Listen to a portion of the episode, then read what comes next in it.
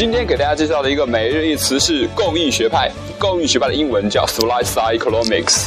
哎，这是一个非常有趣的一个学派啊。它，我有没有听过一句话叫做“供给创造需求”？这就是这句话，这就是这个学派的一个代名词，口头禅。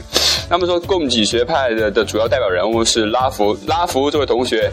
不要小瞧他，他可是里根总统的好基友，也就是里根总统在位时的经美国经济总顾问。那供给学派到底说了什么东西呢？供给学派，你看我刚才说了，供给算了需求，其实无外乎就是号召人们更多的去劳动。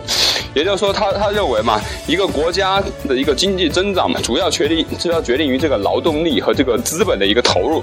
也就是强调企业要不断的去增加投入，个人要要不断的去劳动，那这样的话经济才会增长。举个简单的。例子，也就是说，呃，你面包师要不断的去做面包，那你才会有更多人去消费，你这个消费的赚到的钱才够更多的会计算到这个收入的增加。那对于供给学派，它对于通货膨胀的治理有两种方式，那第一种方式就是减税。那减税当然减的是企业和个人的税，企业减税之后，企业的成本减少了，那么它就会更多的去投入，更多投入也会带来更多收入。那么我们个人所得税增加之后的话，也会。增加我们个人劳动的一个积极性，那从而这样的话就可以消除通货膨胀。另外一个方式就是削减社会福利开支，削减社会福利开支呢，主要是用来削减这个政府的财政赤字，那消除这个通货膨胀的压力。